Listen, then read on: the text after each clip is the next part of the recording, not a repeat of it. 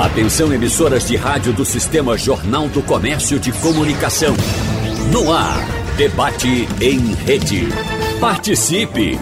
Rádio Jornal na internet. www.radiojornal.com.br os direitos humanos, enquanto normas que reconhecem e protegem a dignidade das pessoas, devem ser garantidos também por meio de serviços públicos. Da mesma forma, todo indivíduo que se sente lesado quanto aos seus direitos deve ter acesso à orientação e defesa.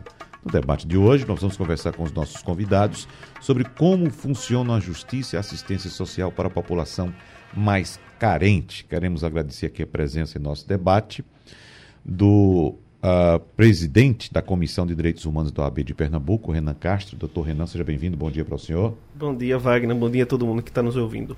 Muito obrigado pela sua presença. Presença também da advogada e coordenadora do projeto do Centro Dom Helder Câmara de Estudos e Ação Social, Juliana Cioli. Doutora Juliana, seja bem-vinda. Bom dia para a senhora. Bom dia, obrigada pelo convite. E também o subdefensor público geral do Estado, Clodoaldo Batista. Tudo bem com o senhor, doutor Clodoaldo? Tudo bem, Wagner. Bom Tranquilo. dia a todos os ouvintes e muito obrigado pelo convite. Bom dia, sejam todos muito bem-vindos. Bom, quando a gente vai trazer exemplos a respeito uh, da dificuldade de acesso às leis, à defesa, aos direitos humanos como um todo, nós temos vários exemplos. E claro, eu acredito que o primeiro que vem à mente de todos nós é a situação do sistema carcerário brasileiro, não é? Uh, eu tenho dados aqui do Infopen, que são dados até desatualizados, são de 2019, mas que trazem um retrato bastante claro do que é o sistema carcerário brasileiro, como ele é composto hoje. E mesmo sendo dados desatualizados de quatro anos atrás, eu não acredito, a não ser que os senhores tenham dados mais robustos, que a situação tenha se modificado. Veja só, em números, numericamente, nominal, de forma nominal. Dos componentes do sistema carcerário brasileiro, hoje, 317.542 não completaram o ensino fundamental. 101.793 não completaram o ensino médio. 18.711 são analfabetos. Uh, apenas 66.866 completaram o ensino médio e, em menor número, 4.181 têm ensino superior completo.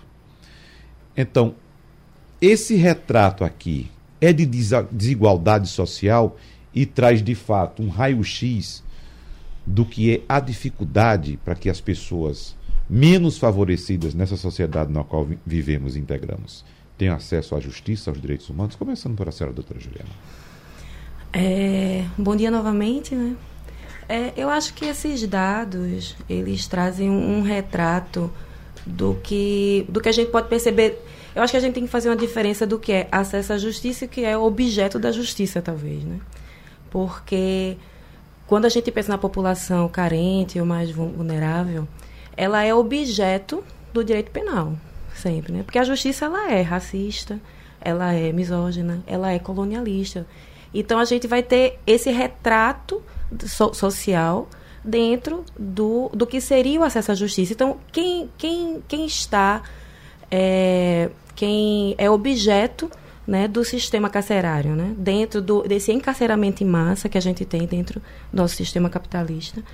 Então, essa população mais vulnerável que não vai ter acesso não só a, a, a, a justiça, mas também não vai ter acesso a outros serviços de, outros, de outras ordens, sejam do campo social, sejam da própria educação, seja do, do, de saúde, outro tipo de acesso.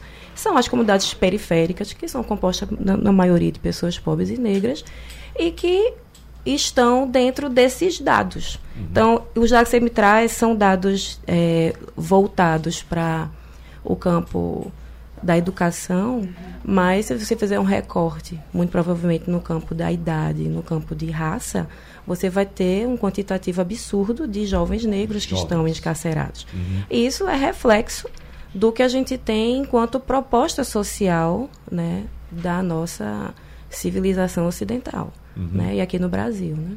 Então, é. acho que passa um pouco por isso. Então, quando a gente pensa em acesso à justiça, né, e, e o objeto do direito penal, o ser humano objeto do direito penal, a gente percebe, inclusive, visualmente, visualmente circulando no fórum, né? Quando você anda no segundo andar, quando você anda no terceiro andar, das várias criminais das várias cíveis.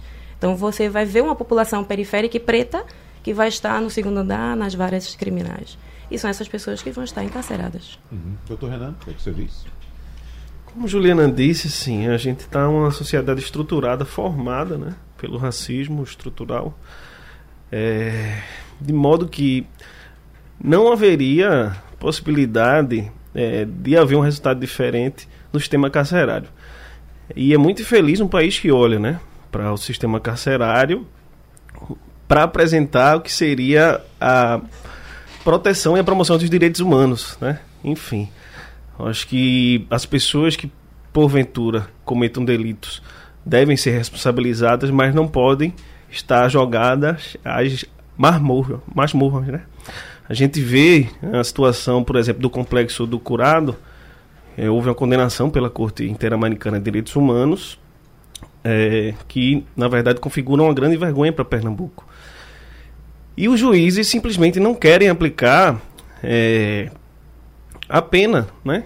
Na verdade, a sentença que foi formulada pela Corte Interamericana, no sentido de que a pessoa que passa é, um dia no complexo do curado equivale a dois dias, né? E a gente está tendo uma dificuldade enorme, né? Enfim, é, nós que trabalhamos no âmbito da proteção e promoção de direitos humanos, de ver a aplicação dessa norma, né? Ou seja, o judiciário também tem que fazer autocrítica, né? Porque se colocam as pessoas nesses lugares se há uma série de medidas alternativas também previstas, previstas no Código de Processo Penal, na Constituição Brasileira, que não precisa ser necessariamente a privação de liberdade, né? Sobretudo as pessoas jovens e pretas. A gente precisa é garantir que essas pessoas tenham uma vida digna, não que sejam jogadas nessas prisões que não têm nem a mínima condição de ressocializar ninguém. É. Esse ponto é importante. Eu queria voltar depois para a gente comentar a respeito dessa, dessa orientação da Corte Interamericana de Direitos Humanos. Né? Nós discutimos aqui em outras ocasiões, mas com, com não com tanta profundidade. Vamos ver se a gente consegue discutir, porque é um assunto importantíssimo, doutor Renan. Mas eu queria saber também uh, do, do, do doutor Clodoaldo. Uh, qual é a realidade que ele traz para a gente da Defensoria Pública? A gente sabe que a Defensoria Pública é uma forma de diminuir essa distância das populações, dessas que estamos tratando, do acesso à justiça, doutor Clodal. Me parece que essa é a realidade também bem mais prática da Defensoria Pública, não é isso? Exatamente, Wagner. É, eu, a nossa fala ela vem se somar, né, a, a fala de Juliana e a fala de Renan, nessa perspectiva. E eu gostaria de, de pontuar é, o seguinte: o sistema carcerário brasileiro, é, existe um problema no sistema carcerário brasileiro endêmico, né, histórico e endêmico. E é, após toda uma pressão é, internacional, é que a gente começou a olhar, né, a volver os olhos para essa é, população carcerária, que eu costumo chamar, e, e a, a, as, as, decisões dos tribunais superiores vêm chamando essa população de população hipervulnerável. Né? A gente tem a população vulnerável, né, que é desprovida, é, convive numa sociedade, na nossa sociedade, com o mínimo existencial, e, no meu sentir, a população carcerária é uma população hipervulnerável, que sequer tem possui o mínimo existencial e vive nas condições, e isso impacta na sua escolaridade, na sua educação, na profissionalização e na formação dessas pessoas que estão é, encarceradas cumprindo uma pena num sistema ditado como ressocializatório que vão retornar é, para a nossa, o nosso convívio em sociedade. Uhum. E aí, é, talvez esse número aí que você traga, é, ou ele tenha diminuído de certa maneira, ou ele tenha se elevado. Porque é bom a gente pontuar também, e o recorte que eu gostaria de fazer é que é, a partir da, da nossa gestão lá na Defensoria Pública é, de 2014 para cá, a gente vem investindo, né, junto com toda a sociedade civil também parceira, nas escolas prisionais. Então, esse recorte que você traz é um recorte voltado para a formação, para a escolaridade Isso. das pessoas que estão em situação de confinamento, mas essas pessoas, a Defensoria, como órgão de execução penal, tem tentado né, tem, tem, não tem medido esforços para que a gente possa investir na escolaridade dessas pessoas. Investir na leitura, a gente sabe que a leitura, é, a, a, a leitura ela repercute na diminuição da pena para uma eventual progressão de regime, re, é, progredir de um regime fechado para um semiaberto, do semiaberto para o aberto. É, investir na construção, né, ainda que timidamente, com a rede de, de parceiros também da Defensoria Pública, na confecção de biblioteca, de espaços de leitura. Né? Nós temos é, unidades prisionais aqui no estado de Pernambuco, a exemplo de Caruaru, que eu tenho, onde eu tenho uma, uma, uma participação bem ativa, né? Eu me lembro que eh, nós, eu, eu, comecei, nós começamos a fazer um trabalho na unidade prisional de Caruaru quando ela tinha 317 detentos apenas. Hoje a gente tem uma população de passou de mil já, eu acho que 1.300, 1.600. Então, eh, e a, eu, eu lembro muito que a gente dentro dessa rede da sociedade civil, dos parceiros, a gente construiu lá um, um salão ecumênico, um parlatório em parceria com a Ordem dos Advogados, para que a gente pudesse, de certa maneira, é, trazer e olhar aquele ambiente com um olhar mais humanitário. Né? Nessa, dentro dessa perspectiva, a filosofia defensorial, a defensoria enquanto órgão de execução penal que está prevista lá na Lei 7.210 de 84, a Lei de Execução Penal, tem a preocupação de fazer daquele espaço um espaço ressocializatório. Uhum. Concordo plenamente com a fala do nosso presidente Renan, na perspectiva de que a gente precisa também fazer um enfrentamento é, nessa perspectiva de que tem que estar no sistema quem deve estar no sistema. Então precisa desse olhar, precisa dessa sensibilidade, precisa dessa leitura é, mais ampla, né? Mas é, a gente a gente lá na defensoria procura desenvolver um trabalho colocando mais defensores públicos nas unidades prisionais para atender, a, se aproximar dessa população carcerária, porque lá existem pessoas, lá existem vidas, e as vidas têm sentimentos, têm sentidos, têm famílias aqui fora, e a gente quer é, construir essa, esse diálogo e essa ponte e cumprir a nossa missão constitucional, que é a Defensoria como órgão de execução penal. Doutora Juliana, é, o doutor Clodoaldo citou aqui, fez um, um, breve relato do que é o perfil socioeconômico da população carcerária, a senhora também tocou um pouco nesse assunto. Mas nós temos a realidade hoje um déficit de vagas no sistema prisional brasileiro. E o que a gente acompanha de discursos e discursos né, de, de governos e governos é construção de mais unidades carcerárias. Daqui a pouco a gente vai puxar para a questão também da orientação da Corte Interamericana de Direitos Humanos. Mas eu queria trazer aqui a nossa realidade enquanto cobertura, né, enquanto imprensa, enquanto veículo de comunicação, de trazer depoimentos de pessoas que vão para o sistema carcerário e elas fazem naturalmente uma comparação com a realidade que elas têm nas regiões, nas áreas uh, de exclusão onde viviam né? em favelas, em palafitas, em condições muito, muito degradantes. O indivíduo que acorda não sabe o que vai comer, ou se vai comer naquele dia, e vai dormir, às vezes, sem comer, né? ou não ter acesso a nenhum bem social, a nada, não tem nada na vida. Enquanto eles dizem, ah, quando vão presos, pelo menos na cadeia, vamos ter três refeições por dia. A gente sabe que não é tão, tão facilzinho assim também, mas me parece, a impressão que passa para a gente e para o público em geral é que no sistema prisional, apesar das condições desumanas às quais o, o, a população carcerária ainda uh, é submetida, é uma condição, por incrível que pareça, mais chocante que seja, melhor do que a realidade que eles vivem em suas próprias habitações, doutora Juliana. É, isso é um relato que eu também escuto, inclusive de adolescentes também, em, que estão cumprindo medida. Mas eu acho que eu acho que é um ponto que a gente precisa tocar em relação a vagas, né? Que acho que Renan também trouxe um pouco isso, que a gente precisa discutir essa cultura do encarceramento, entendeu? Em que medida que a gente precisa é, e, é, e precisa pontuar sempre que todas toda punição ela precisa ser o cárcere. Isso não isso é uma cultura e que envolve muito o que eu já vinha pontuando que essa que, que é o lugar racista que a gente coloca de, de trazer essa população para dentro do presídio. Então, é algo que a gente precisa discutir enquanto sociedade, enquanto que a gente quer construir em relação a isso.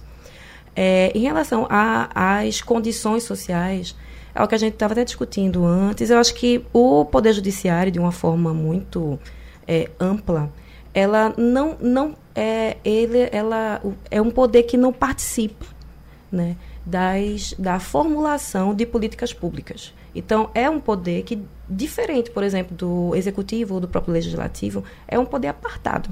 É um poder que não discute, mesmo quando ele é chamado. Né? A gente, dentro do SENDEC, a gente está em vários espaços de promoção, discussão de política, e a gente faz muito essa, essa é, de puxar esse ator para que ele esteja na discussão. Então, o judiciário, ele é um lugar apartado, é um lugar que não tem, é, que, que, que não tem conhecimento muito, muito da realidade. E aí quando e, e não entende muitas vezes a função dos instrumentos judiciais para mitigar, por exemplo, uhum. situações de vulnerabilidade. Então, se você tem é, um judiciário é, que participa de formulação de políticas, eu não estou dizendo que ele não vai ser defensor de direitos humanos dentro do que a lei propõe, mas ele participa da, de, dessa, dessa construção. Ela, ele vai conseguir compreender que os instrumentos que são utilizados e às vezes chegam para o judiciário, eles pre precisariam ter um outro tipo de narrativa dentro das suas decisões, que envolvem, por exemplo, realidades como essa de pessoas que estão em suas comunidades uhum. com um, uma situação de insegurança alimentar muito grande, que a gente está vivendo fora do comum hoje no Brasil, a gente sabe disso, temos esse dado, né? mas que não é compatível com a realidade, muitas vezes, do que a justiça coloca. Então, por exemplo, é, uma, agora a gente está discutindo sobre os despejos. Lá no SENDEC a gente trabalha também com regulação fundiária e um exemplo disso é a gente ter processos de... Tinha, né, uns anos atrás, vários processos de uso capião, por exemplo, para garantir que populações não fossem... Famílias não fossem despejadas do seu território. E quando isso chega no judiciário, como isso é, é visto?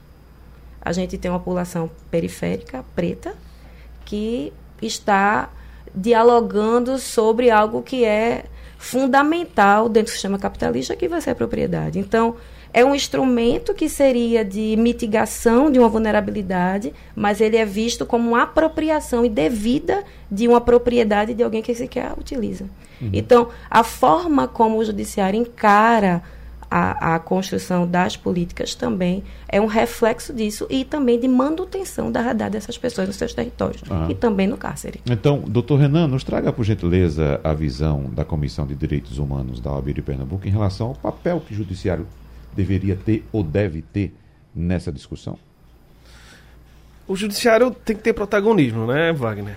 Para é, cumprir né, essa decisão, não como uma forma de resolver os problemas que a gente tem aqui em Pernambuco, mas de alguma forma compensar né, o erro histórico, enfim, de não ter é, administrado da maneira adequada é, as unidades prisionais, sobretudo aquela do curado. Uhum. É, acho que foi em abril do ano passado, o Conselho Nacional de Justiça teve aqui em Pernambuco para justamente é, incidir né, junto ao Tribunal de Justiça para aplicação da, da decisão da medida provisória que estabeleceu a, a contagem em dobro do dia que a pessoa tiver apenada lá no complexo do curado. Isso. E uma das alternativas propostas pelo CNJ foi o estabelecimento de uma equipe multidisciplinar que pudesse né, aferir, caso a caso, é, como aplicar essa é, medida sem é, desprestigiá-la, sem que deixe de ser observada essa decisão. Porque, veja, o Brasil é signatário de tratados de direitos humanos. Né? A gente escolheu, né, através do, do Estado brasileiro, participar desses tratados. Um desses tratados é o que estabelece que a Corte Interamericana tem decisão, tem jurisdição sobre o Brasil. Houve uma decisão e ela tem que ser respeitada. Né? O juiz não pode deixar de observar uma decisão que tem caráter é, constitucional, né? A decisão da, da Corte Interamericana por um dever constitucional, ela se equipara é, a uma decisão do Supremo Tribunal Federal. Por isso, essa decisão tem que ser observada. Se o tribunal não observa, está descumprindo a lei, né? E eu acho que é o nosso dever, enquanto é, sociedade civil, de observar de perto isso e fazer a aplicação da lei ser observada. Uhum. Doutor Renan Castro, é, para a gente fechar esse bloco, eu queria que o senhor trouxesse para a gente quais são as condições, em quais condições a população carcerária se enquadra nessa, nessa determinação da, da, da, da Corte Interamericana de Direitos Humanos. Porque quando a gente fala, olha, cada dia de reclusão vai equivaler a dois, então a, a, o público pensa que a, a, a, decisão é para reduzir pela metade a pena de toda a população carcerária. E não é bem assim. Não é. Veja, o que foi observado na decisão foram as condições materiais de estrutura do complexo prisional do curado, de degradação e superlotação. Ou seja, chegou-se ao entendimento de que a pessoa que está lá é, não está em condições dignas de um Estado que se diz democrático de direito responsabilizar pessoas por determinados crimes. Né? Então, para cada tipo de pena de apenado, vai ter que ser observados os critérios estabelecidos, né? Se a gente pegar a decisão, porque agora eu não sei de cabeça. Vão existir critérios objetivos para cumprimento dessa, é, é, dessa medida uhum. é, prisional em dobro. Não é para todo caso, Wagner. É, realmente a decisão ela traz critérios objetivos no, no, na operacionalização dela, digamos assim. Vamos lembrar que nós temos ali também, doutor Claudaldo, ainda uma população carcerária muito grande de presos provisórios. Né? E muitos, a gente vê muitos, muitos e muitos casos de detentos que uh, estão há anos aguardando uma solução preso provisoriamente. Que é, Wagner, me permita, que pois não. é o que mais angustia essa população carcerária.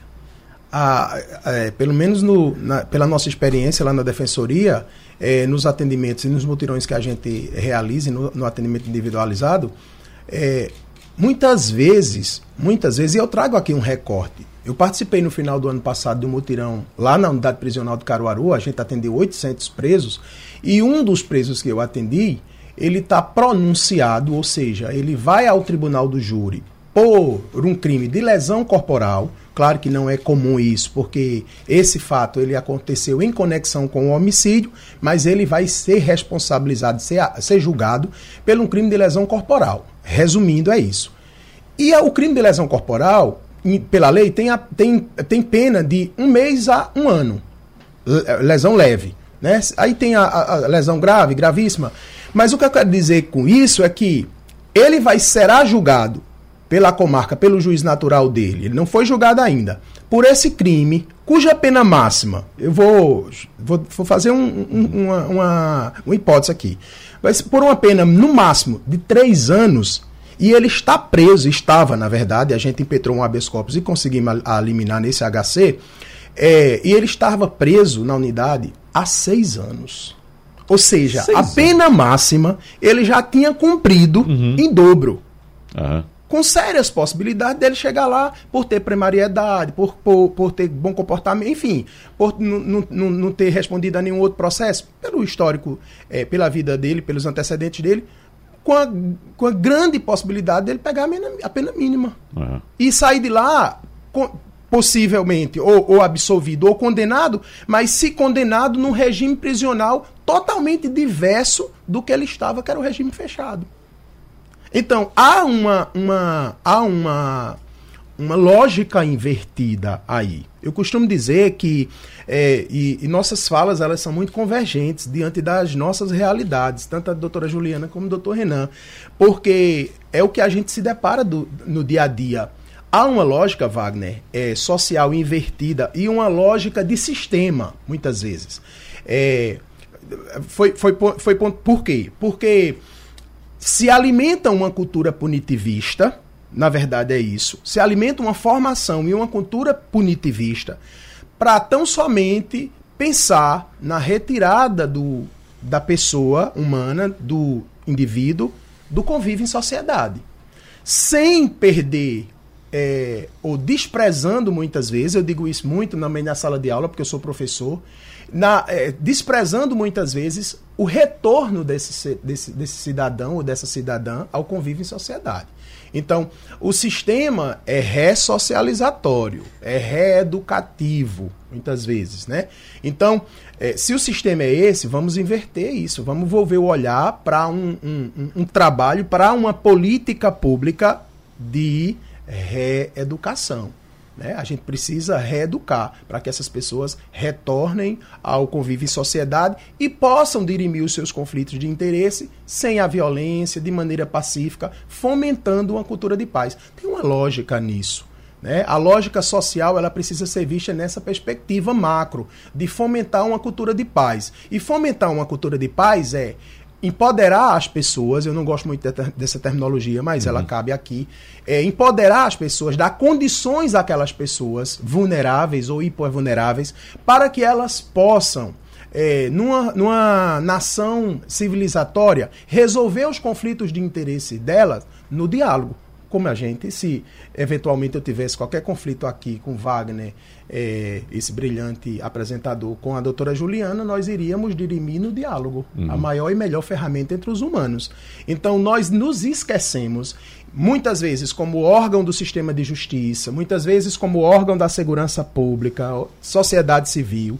Eu, eu, eu conclamo muito nesse sentido, porque sozinho, é, isoladamente, ninguém faz nada.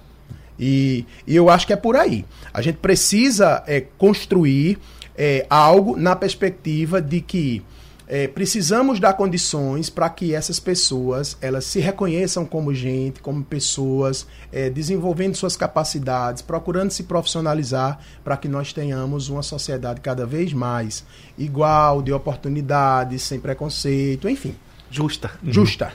Obrigado. E trazendo o gancho lá do primeiro bloco deixado aqui pelo Dr. Clodoaldo Batista, eu queria saber a visão da, do Centro Dom Helder Câmara de Estudos e Ação Social, através da advogada Juliana Ancioli, a, a respeito daquela pergunta, aquele questionamento que eu deixei na saída do bloco passado, doutora Juliana. Por que há necessidade de que haja um mutirão da defensoria para que essas pessoas sejam identificadas? O que é que falta para essas pessoas? Informação, educação, ou há de fato um cerceamento ao acesso a esse direito, doutora Juliana? Eu, eu acredito que eu, eu acabo sempre ficando na mesma tecla, né? Não tem como. Eu acho que falta política pública. Eu acho que falta recurso, né? Que vai incrementar essas, essas instituições, que tanto a própria defensoria.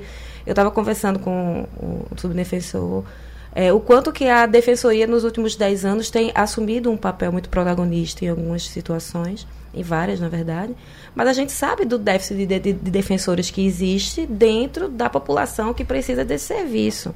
E a gente sabe também que quando a gente pensa é, em, em, informação né, dentro da justiça, a gente também precisa entender que isso vai envolver outras esferas né, que muitas vezes não se comunicam. O judiciário, ele é, é in, inacessível, não só pela, pe, pe, pela dificuldade do, do próprio a, acesso do serviço, mas pela, pela própria compreensão, o próprio jargão, tudo é feito para que a população tenha um pouco de receio do judiciário, né? Então, eu acho que existe esse lugar assim muito elitista do lugar que se encontra o judiciário, né? E, de, e que não é feito para essa população acessar. Minutinho só, por favor. Você não quer dizer que há uma distância entre o judiciário e essa população? Sim. Isso colocado de maneira proposital? Eu acredito Ou que. intencional, digamos Eu acredito assim. que é a forma de construção social que nós temos. Aham. Porque se a gente tem uma população que ela, ela não acessa nenhum tipo de serviço público, seja ele qual for, o judiciário ele vai ser mais um deles. E o, e o judiciário, a, a, além de tudo, existe uma, uma, um, um lugar ausente da formulação de políticas. Então, quando a gente pensa no executivo e em, em ações socioassistenciais que vão envolver essa população mais vulnerável. A gente tem uma política pública ainda que ineficaz né, para a, a demanda que existe, que e, e, e existem locais específicos para essas pessoas. Mas quando a gente pensa no judiciário, ele está muito apartado. E eu não sei, eu, eu, eu não vou dizer que existe uma intencionalidade no, no sentido de, ah, nós não vamos é, promover o acesso à justiça. Não é nesse sentido. Mas existe uma construção social. Então, é uma população periférica, no sentido periférico territorial, mas é no sentido periférico social, racial, gênero e é periférico em todos os sentidos. Seria uma espécie de hierarquização social, Sim, doutora Juliana? Evidente, a gente é construído dessa forma, né? Uhum. Somos construídos por uma, uma hierarquização de classe, né? Dentro do, do modelo capitalista que a gente aderiu, né? E, e essas, e essas políticas públicas que a gente briga estando no campo da sociedade civil e na defesa e promoção dos direitos humanos é justamente para mitigar é, os efeitos dessa hierarquização social das classes. Uhum. Então, isso é muito claro. seja, existe uma barreira invisível, mas existe, Sim. de distanciamento entre né, esse- o topo dessa hierarquia com a base. Sim. É difícil o acesso. Aham. Porque se você pensar, por exemplo, em uma população é, de uma classe social né, mais, é, com, com mais recursos, evidentemente que ela vai ter mais acesso à, à informação, como você está me perguntando. Né? Então, uma, uma população uma população carcerária, ela não tem é, acesso à informação, por quê? E se, se essa população carcerária fosse.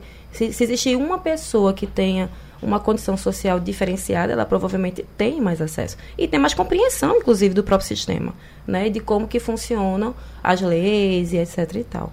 Então, acredito que sim. E eu acho que a gente não pode fugir, quando a gente pensa no, no debate do acesso à justiça, não tem como a gente fugir do debate da gente e também da cultura do encarceramento, como a gente estava falando no, no, no bloco anterior.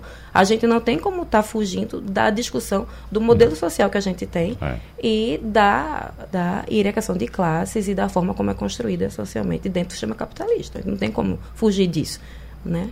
Então a gente pode até ampliar, doutor Renan, o nosso debate e fugir um pouco também do sistema carcerário, para a gente ir, talvez, para o que seja o cerne dessa questão, que é o acesso, como estamos conversando agora com a doutora Juliana, o acesso à justiça, o acesso ao direito. É, eu, eu confesso ao senhor que eu sei ler, eu tenho um certo nível de compreensão de texto, mas assim, quando a gente tem acesso a um despacho de um juiz, a gente tem certa dificuldade. Quem não é da área do direito, né? De compreender o que é que está o chamado juridiquês. Né? Mas nós temos, eu passei aqui os dados na abertura da nossa conversa, os dados ah, educacionais da população carcerária, a gente percebe que são pessoas que, a imensa maioria, não concluiu o ensino fundamental. Então, como é que essas pessoas vão entender? Me parece que, de fato, essa barreira, essa barreira invisível já é colocada a partir desse ponto, doutor Renan. Sem dúvida. Quando o Juliana estava falando aqui, eu fiquei pensando assim, né? É um ciclo vicioso, né?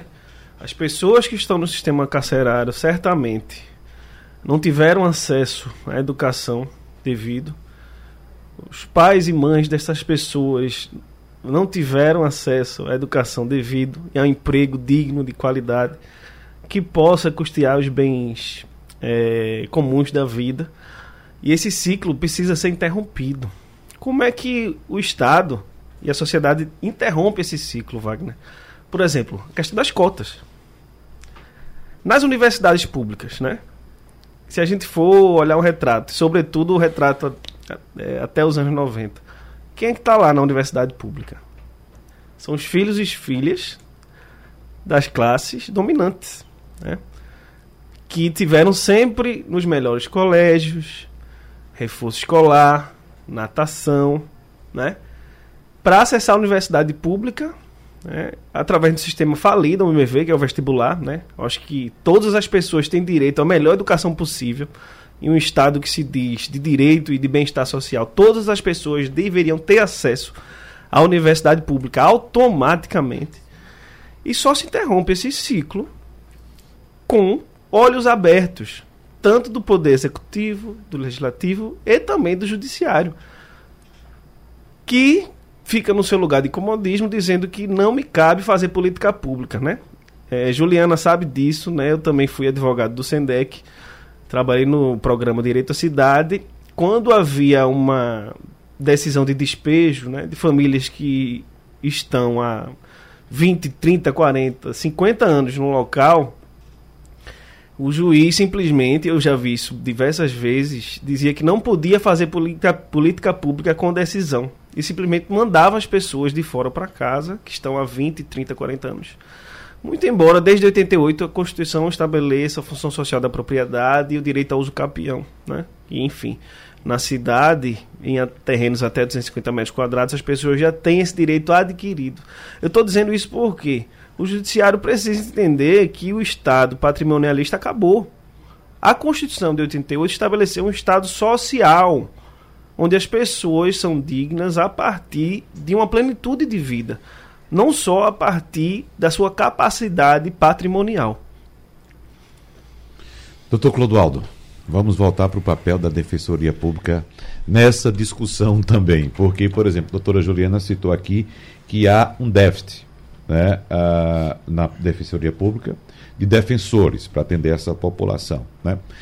E essa demanda uh, tem aumentado? É estável? O que é que o senhor diz a respeito da demanda pelo serviço da Defensoria Pública, do atendimento, melhor dizendo, da Defensoria Pública? Wagner, Wagner, é, essa demanda é crescente.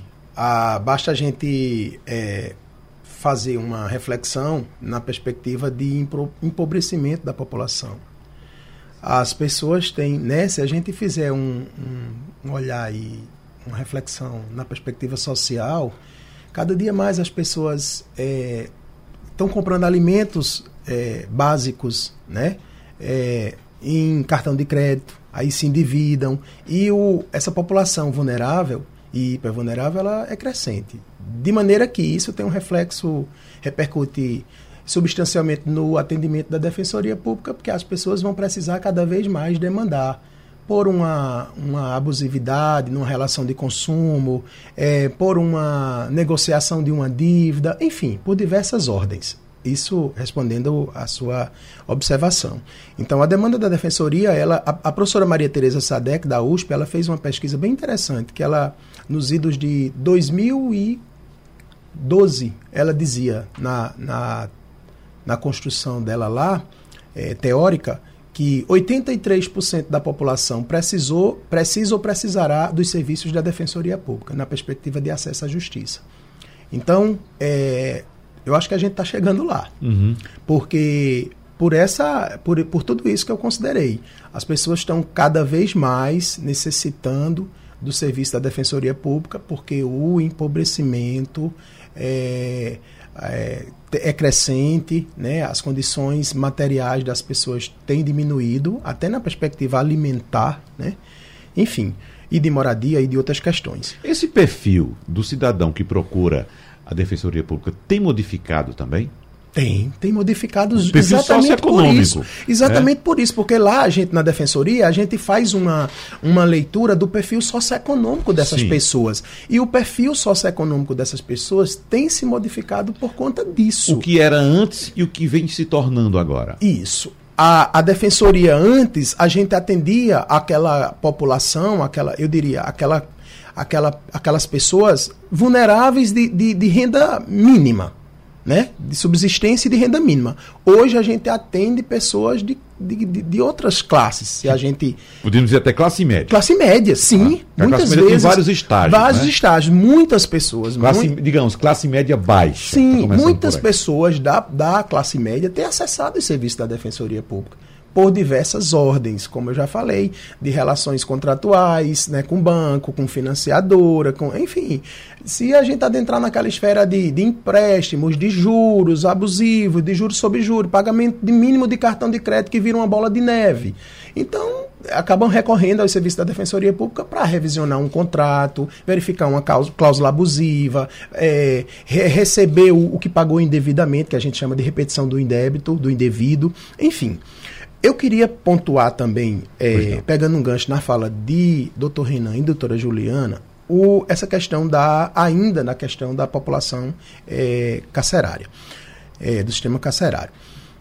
É, eu, eu, no meu sentir, a nosso debate, o nosso debate aqui, Wagner, ele gravita sobre algo bem interessante que eu que me, me, me, me toca muito, que é a educação. Exatamente. Né? Você toca na escolaridade. E, e, e, e, eu acho que naquela visão freiriana que a educação é a chave de tudo, né? A educação ela é, é o cerne de tudo. E dentro dessa perspectiva, como é que a gente tem trabalhado na Defensoria Pública na gestão agora de Dr. Henrique Seixas, que é o nosso defensor público geral? É, nós trouxemos para a Defensoria Pública a preocupação de que nós precisamos investir na educação em direitos. A educação em direitos é fundamental, porque como é que as pessoas vão, e eu concordo muito bem com a sua provocação desde o primeiro bloco, é, como é que as pessoas elas vão buscar é, o se inteirar de um eventual direito que elas tenham se elas não estão empoderadas e instrumentalizadas para isso. Então nós precisamos. Aí um, um, dois dados importantes eu gostaria de trazer aqui. Pela primeira vez, agora na Defensoria Pública, nós temos defensores públicos atuando em todas as unidades prisionais do estado de Pernambuco. Isso é recente, recentíssimo. Nós demos posse a 28 defensores públicos e desse, desse quantitativo de 28 defensores públicos, o defensor público geral, Henrique Seixas, ele entendeu que essa popular, que esse, esses profissionais, esses colegas defensores públicos deveriam ocupar esses espaços nas unidades prisionais. Vamos acentuar esse, esse ponto que é importante, eh, doutor Clodoaldo. A Defensoria Pública está nas unidades está prisionais. Está nas unidades prisionais. Uhum. Esse, esse foi o nosso primeiro desafio. Né? É uma, uma informação super recente. É, a nossa gestão ela tem sete meses. Né? Eu estou como subdefensor é, auxiliando o nosso defensor-geral Henrique Seixas há sete meses apenas e pela primeira vez a gente conseguiu levar defensor público, levar a defensoria pública para dentro de todas as unidades prisionais do Estado. Eu digo isso sei até de cabeça porque passei alguns anos como subdefensor do interior do Estado. Uhum. Então, dado prisional hoje de Vitória, Pesqueira, Caruaru, Arco Verde, uhum. né, Salgueiro, o CRA, que é o Centro de Ressocialização do Agreste Canhotinho, que é o cumprimento do sistema do, do regime semiaberto. Palmares, então, em todas as unidades, unidade prisional de Santa Cruz, todas as unidades prisionais do estado de Pernambuco, a gente conta com a presença da Defensoria Pública. Esse foi um primeiro desafio. O segundo desafio nosso é investir, e é uma política institucional, e eu concordo com Juliana quando ela disse que tudo tem que ser pensado né? E eu, eu, eu fiquei bem atento aqui com o que a doutora Juliana falou. Tudo, tudo tem que ser pensado na perspectiva de uma política pública. Porque isso que eu estou trazendo é uma política institucional, é uma política da Defensoria Pública. É. Mas já imaginou, Wagner, se todas as, as instituições pensassem dessa maneira e pudesse, a gente pudesse ter isso como política pública, né, que se perpetuasse, que, que enfim, a gente iria dar um, um sobressalto aí grande. E o segundo, o segundo desafio nosso na defensoria é trabalhar a educação em direitos. Então, respondendo também àquela sua provocação, como é esse atendimento da defensoria? Por que, que a defensoria precisa fazer esses mutirões? A defensoria precisa estar presente nas unidades prisionais, não realizar apenas mutirões de atendimento, realizar palestras, trabalhar na perspectiva de educação em direitos, para exatamente a gente pegar essa população hipervulnerável e trabalhar a educação dessas pessoas e conscientizá-las para que elas cada vez mais se tornem sujeitas de direitos. Né, de deveres e de direitos. O que a gente precisa, é, é, enquanto é, gestão pública de um modo geral, é ter esse olhar é, plural, né, multifacetário, na perspectiva de que você é, trabalhando com aquela pessoa e você conseguindo é, empoderar essa pessoa para você estabelecer um diálogo, por exemplo, você educa o reeducando que está lá na unidade prisional e você no atendimento explica para ele progressão de regime, quanto foi a pena, quando é que ele vai sair, ele vai compreender, né? A falta de compreensão, ela se dá exatamente no ponto que você tocou, uhum. porque aquela pessoa não foi educada. Ela não tá, ela não, não, não recebeu a formação para, né? Outra, outra observação que você fez é a, o juridiquês. É, nós, o, o, a linguagem jurídica, nós sabemos isso enquanto operadores do direito, o quanto a linguagem jurídica ela distancia. Né? Ela nos distancia. Muito. Muito é. da sociedade, da base, sobretudo. Então a gente precisa traduzir. Existe um, existe um teórico linguístico, Luiz Antônio de Sacone, que ele diz: a linguagem é o meu esforço humano. Por destino tenho que buscá-la e por destino volto com o indizível. O indizível só me é possível quando me falta a construção. Na linguagem de Sacone é. Se você constrói bem, você diz bem, não se torna a mensagem indizível entre os interlocutores.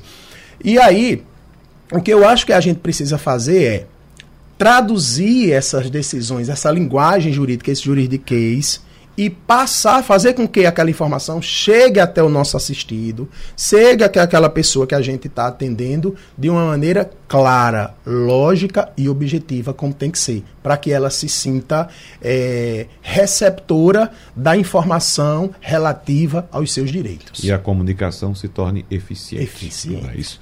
Doutora Juliana já pediu a palavra na saída do outro bloco, pois não, doutora Juliana? É verdade. É, não, eu só queria fazer uma observação que eu achei muito interessante na fala do Clodovaldo, que ele falou sobre educação e direitos. Porque isso, na verdade, é uma metodologia que a, as entidades da sociedade civil, os movimentos e coletivos já fazem isso há 40 anos.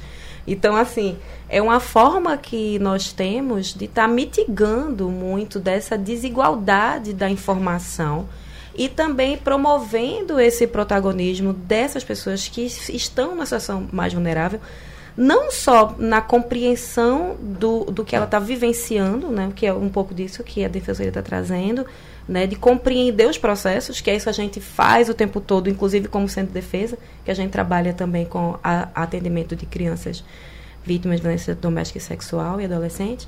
Então a gente precisa estar explicando o tempo todo, todo o processo, desde o início até o fim. Isso é uma perspectiva que a gente precisa estar, estar fazendo dentro desse, desse ambiente, mas eu achei importante frisar como as organizações e os movimentos trabalham também na construção de um, um cidadão, de uma cidadã que consiga estar mais presente também na busca de, de concretização dos seus próprios direitos, não só da compreensão do que ela está vivendo. Partícipe, né? Bem partícipe. Então, isso é já Ótimo. da metodologia de existência né, que a gente vai ter de movimentos na entidade. Uhum. E eu acho interessante isso estar tá sendo trazido para um campo institucional, institucionalizado, né? Né, de, de, perceber a importância do que é a construção desse cidadão e dessa cidadã que possa estar é, tá promovendo dentro do seu ambiente, porque acaba promovendo dentro do próprio território um, uma outra forma de lidar com, com, a, com principalmente com o judiciário, né, que é essa, é, essa figura aí né, que a gente não consegue entender bem. Doutor Renan Castro, a gente para encerrar, eu queria que o senhor dissesse de que forma a Comissão de Direitos Humanos da OAB pode atender essa população uh, que, como estamos tratando aqui, tem dificuldades ou de fato não tem acesso à justiça, especificamente aqui em Pernambuco. Agradecer, né, Wagner, a oportunidade de a gente estar tá aqui aprendendo, né? É, com o Clodoaldo, com a Juliana é, podendo falar um pouco sobre um tema tão importante, né, sobretudo para uma sociedade né, brasileira, colonizada. É, dizer que a OAB está de portas abertas, né? Enfim, a OAB faz parte da administração da justiça e a gestão do nosso presidente Fernando Ribeiro traz muito isso, né? A gente recebe casos de denúncias de violação de direitos humanos, é, temos uma secretaria que disponibiliza de recursos para isso e na medida do possível, né, claro, todos e todas da nossa comissão trabalham de forma voluntária, né? A gente acredita que parte da advocacia também é essa iniciativa de transformar a sociedade. Por isso que as pessoas, e aqui eu agradeço a todos e todos que fazem parte da nossa comissão, é, de trazer esse protagonismo da OAB na transformação da sociedade. Então, uhum. a OAB está de portas abertas, né? Quem é, procurar na internet vai saber nosso número e a nossa sede fica lá na Rua do Imperador. Rua do Imperador. Muito bem. Agora, doutor Clodoaldo, onde é que fica a Defensoria Pública? Qual o telefone? Qual o site? Qual o e-mail? Quando a gente fala em Defensoria Pública, as pessoas às vezes pensam, o que é isso? Né? Mas, por favor, doutor Clodoaldo, para a gente encerrar.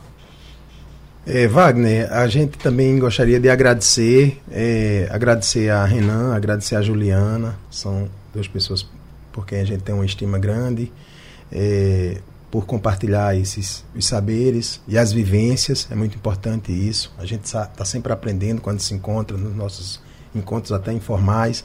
É, agradecer o espaço, acho que é importante agradecer a Rádio Jornal pelo espaço, é importante a gente se utilizar desses veículos de comunicação para difundir a informação, para levar a informação para a população, especialmente a, a população é, vulnerável.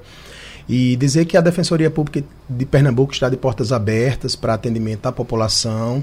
é, dentro da sua missão institucional, é, dentro da sua responsabilidade social que a gente precisa cumprir.